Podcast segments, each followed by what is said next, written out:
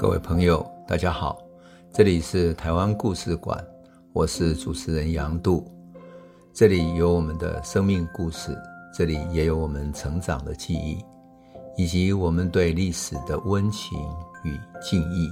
欢迎您收听。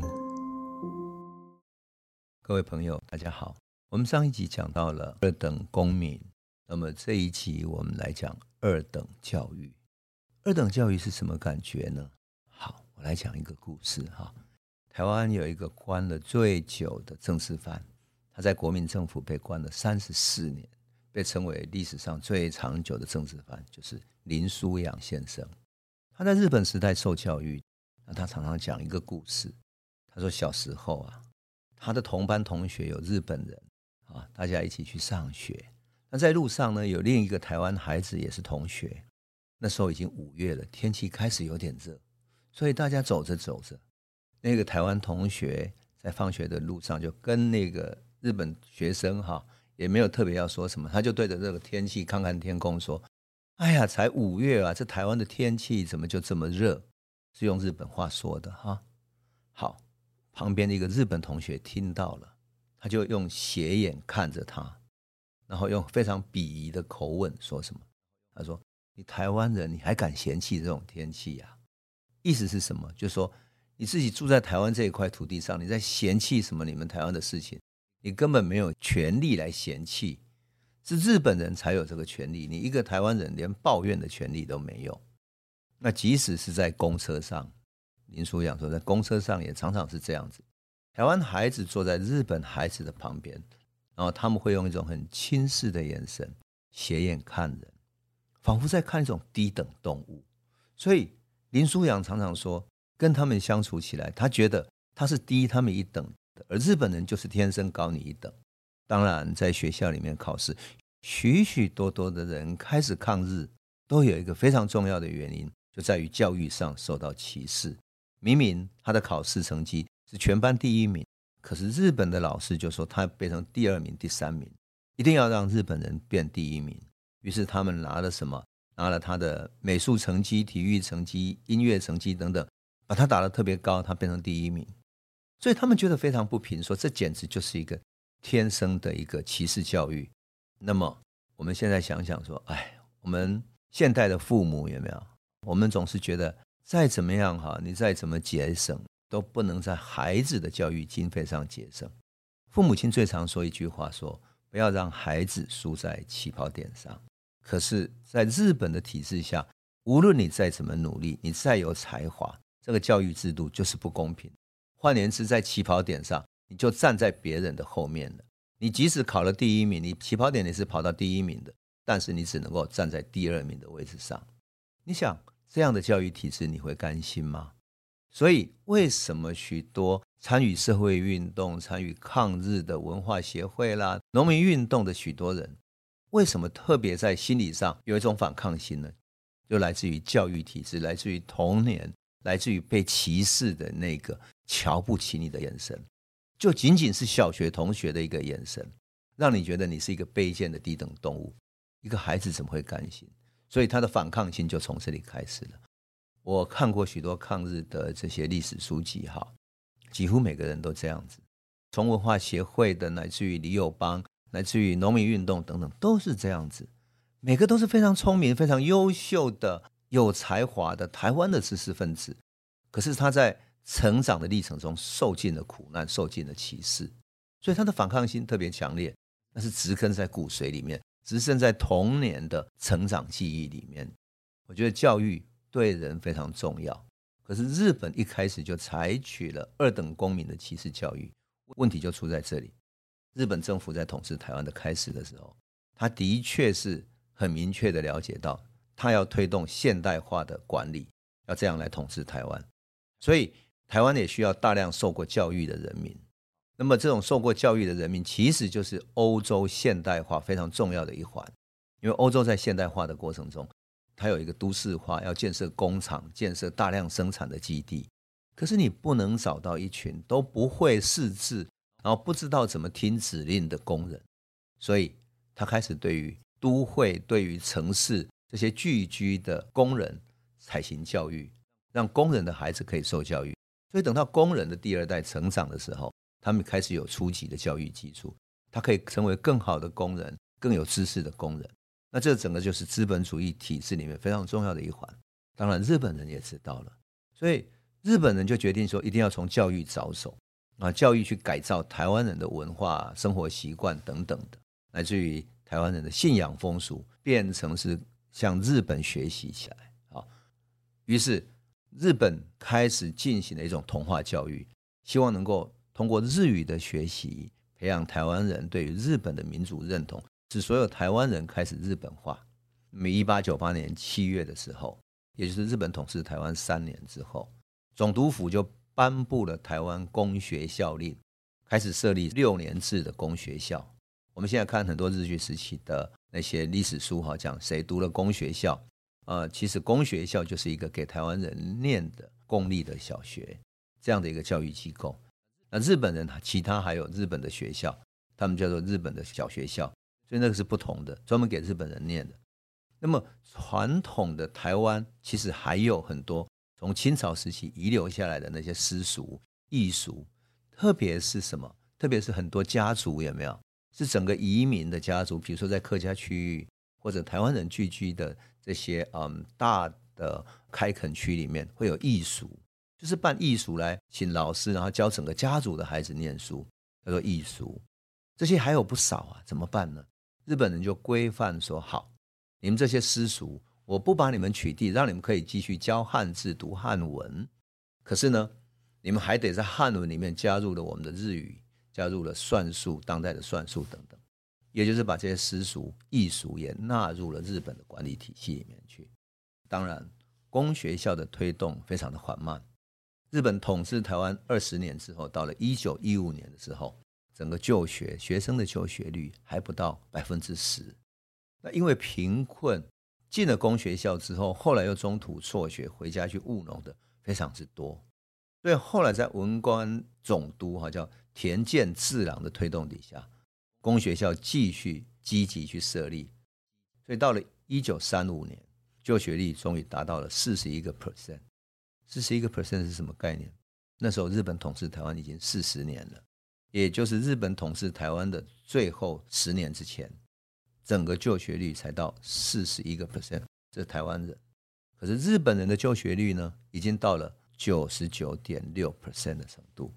换言之，日本人绝大部分都有就学的，因为他给他们更好的福利、更好的教育。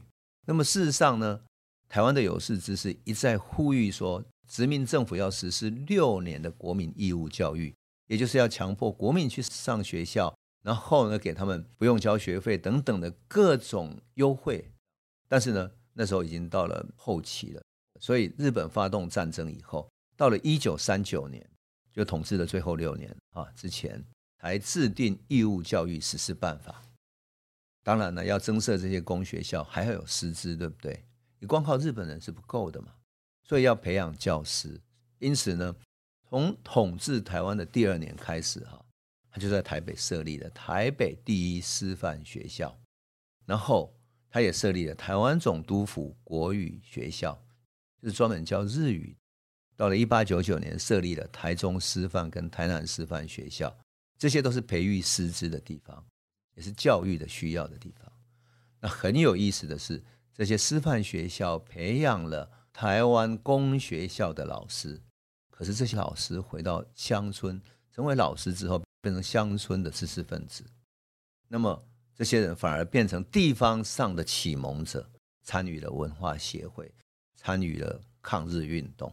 最有名的就是农民运动的领袖简吉，他是台南师范学校毕业的，回到小学教书之后，他看到哈公学校里面的台湾孩子这么贫困，赤着脚，然后他的弟弟妹妹没有人照顾，所以。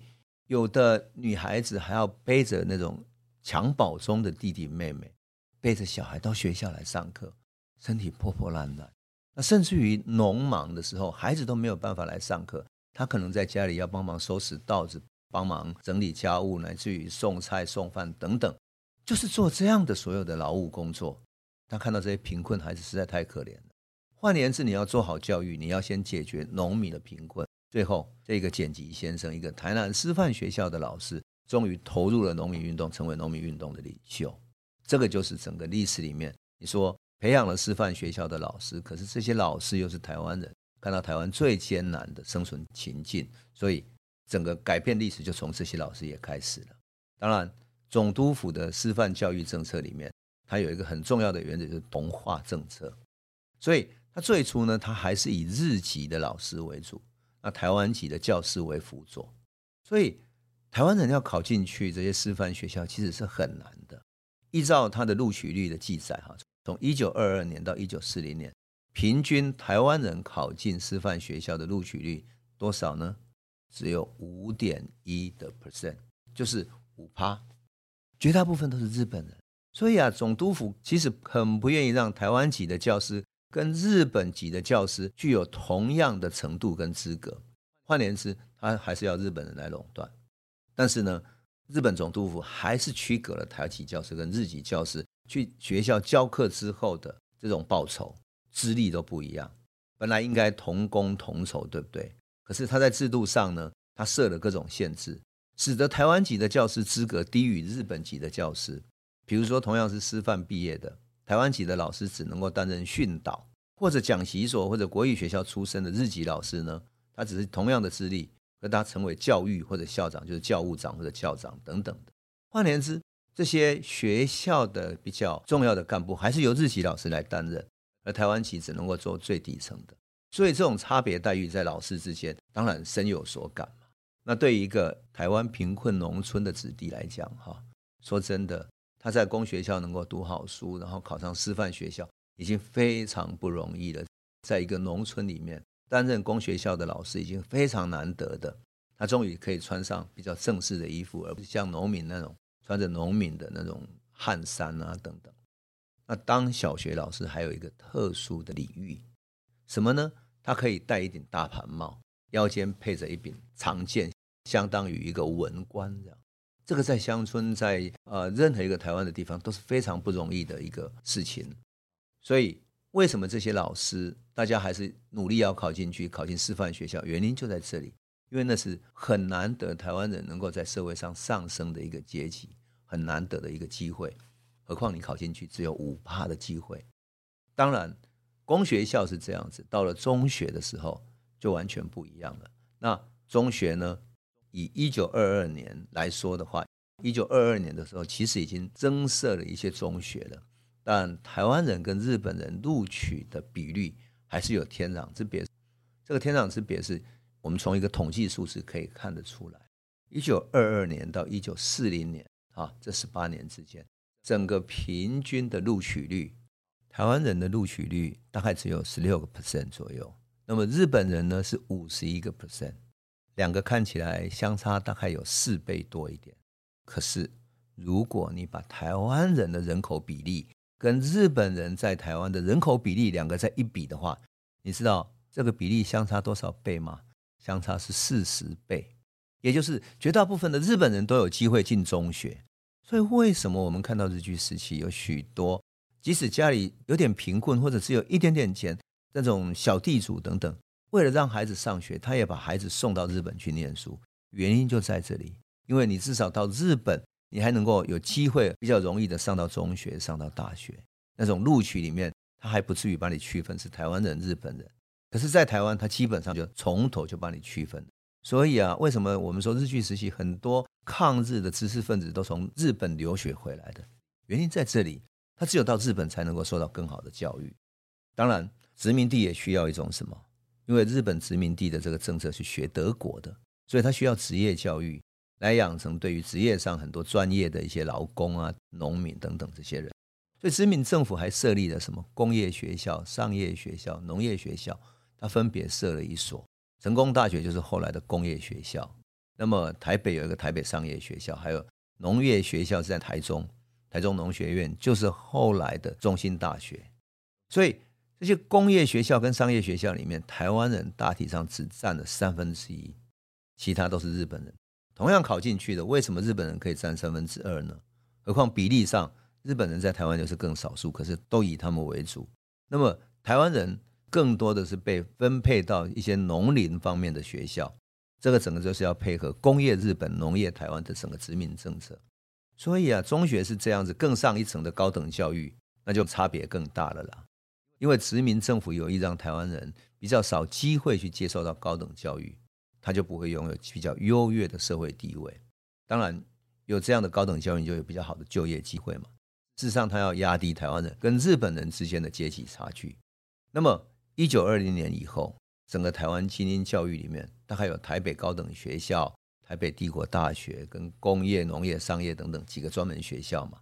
那么，台北高等学校的毕业生可以直升台北帝国大学，就现在台湾大学台大哈。那台大即将要百年了，百年校庆嘛哈，再过几年就要百年校庆了。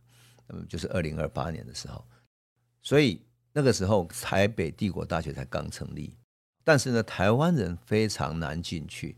整个大学里面，台湾人只占了四分之一，其余的都是日本人。这整个台湾人跟日本人在台湾的人口比例完全不成比例，而毕业在那边的台湾人能够进去就读的绝大部分都是医科，其他的科系根本就不让他们进去。所以这样明显的差别待遇啊，使得台湾的地主啦、中上阶级的子弟没有就学机会，干脆就跑去日本读书了，反而更容易入学。所以啊，我们说哈，日据下台湾人到日本留学生有多少呢？你们猜猜看。整个日本统治时代有二十万人，那么贫穷的社会有二十万人到日本去读书，当然中间有许许多多的人是到日本之后一边打工一边读书，那么这是留学生，而留学生里面大专毕业生有六万多人，远远超过殖民地台湾所培养的大专毕业生。那这几个学生里面还产生了一百一十六个博士。当然，除了两个法学博士之外，其他都是医学博士。从小学的公学校到精英的高等学府，以及中间的中学，你一个一个看下来，我们有没有发现，公学校是推动殖民地政策的第一线？它就是要推日语而已，要普及日语。到了中等学校，就有大概一比四的学生的差距，一个台湾人，四个日本人。等到高等教育，就差别就更大。所以，我们说输在起跑点上或者被歧视是什么感觉呢？日本时代的台湾人最清楚，所以他们干脆离开这个跑道，直接跑到日本去念书，或者很多人就内渡，就是到大陆去念书了。这都是很不得已的选择。那么，在差别待遇下成长起来的台湾的年轻世代，哈，我们将心比心，任何一个年轻人要寻求更好的教育。只能够透过留学到日本，或者就读医科，或者到师范学校成为老师，才能够改变自己的命运。其他没有了，所以这个讲起来有时候觉得有点悲哀。因为这几个为什么日据时期会有那么多的医学系医生等等的原因就在这里。那这一代的日本统治下的台湾读书人，台湾年轻的知识分子，又跟过去传统汉学不同了。他到日本去念书，通过新式的教育，通过日语。开始接触到了日本方面关于欧美的新的知识、新的思维，特别是看见了一个跟传统文化完全不同、传统的汉文文化完全不同的一个辽阔的欧美世界。而且日本在明治维新之后，整个是一个西化的风潮，所以日本对于欧美新的思潮、新的历史的演变，乃至于现代的政治、经济、社会、科技、哲学、政治等等，都有许许多多的介绍。好。这些留学生就在日本学习到新的二手的知识了。比起传统的中文知识，特别是大陆，在清朝之后，其实这些知识是非常薄弱的。可这些孩子学会了日文，学会了世界的知识，比起中文能够得到的更多、更为丰富，也更符合这些年轻世代要改造这个世界的内心的需要。所以他们就要用新的知识来追求新的未来。那么这些新一代的人已经不再像过去。学着汉学，就像我们在噍吧哖里面看见的，跟着汉学老师去组织人起来反抗，用武装反抗，不是，他们开始改换了武器，他们用新的思想、新的文化、新的启蒙，然后开始想要改变这个时代。那个就是文化协会成立起来的根源的所在。特别是到一九一七年苏联革命成功以后，苏联的左翼革命以及左翼的思想卷动全世界的。社会主义的潮流。一九二零年代，全世界的风潮是向左倾斜的，所以日本的台湾留学生也是一样，第一线感受到整个社会运动在社会的整个全世界的风起云涌，他们就把这样的社会运动带回到台湾来，整个台湾的反抗就从这里开始了，一个新时代的反抗，社会运动的反抗就从日本留学生开始。想起来这些历史，就是这样的一个脉络慢慢演变下来。因此，当我们讨论文化协会，讨论农民组合的呃那些运动领袖等等的，我们就看到跟世界潮流、跟教育体制、跟日本的统治是结合在一起的。我想从总体来看，我们会把历史看得更为清晰。好，今天我们就先讲到这里喽，谢谢。这里是台湾故事馆 Podcast，我们每周一、周五会固定更新新的台湾故事。请随时关注台湾故事馆粉丝页，按赞并分享。最后，我们工商放松一下：若你对本节目有兴趣，可以购买纸本的《有温度的台湾史》，更方便您阅读。本节目由中华文化永续发展基金会制作，连振东文教基金会赞助。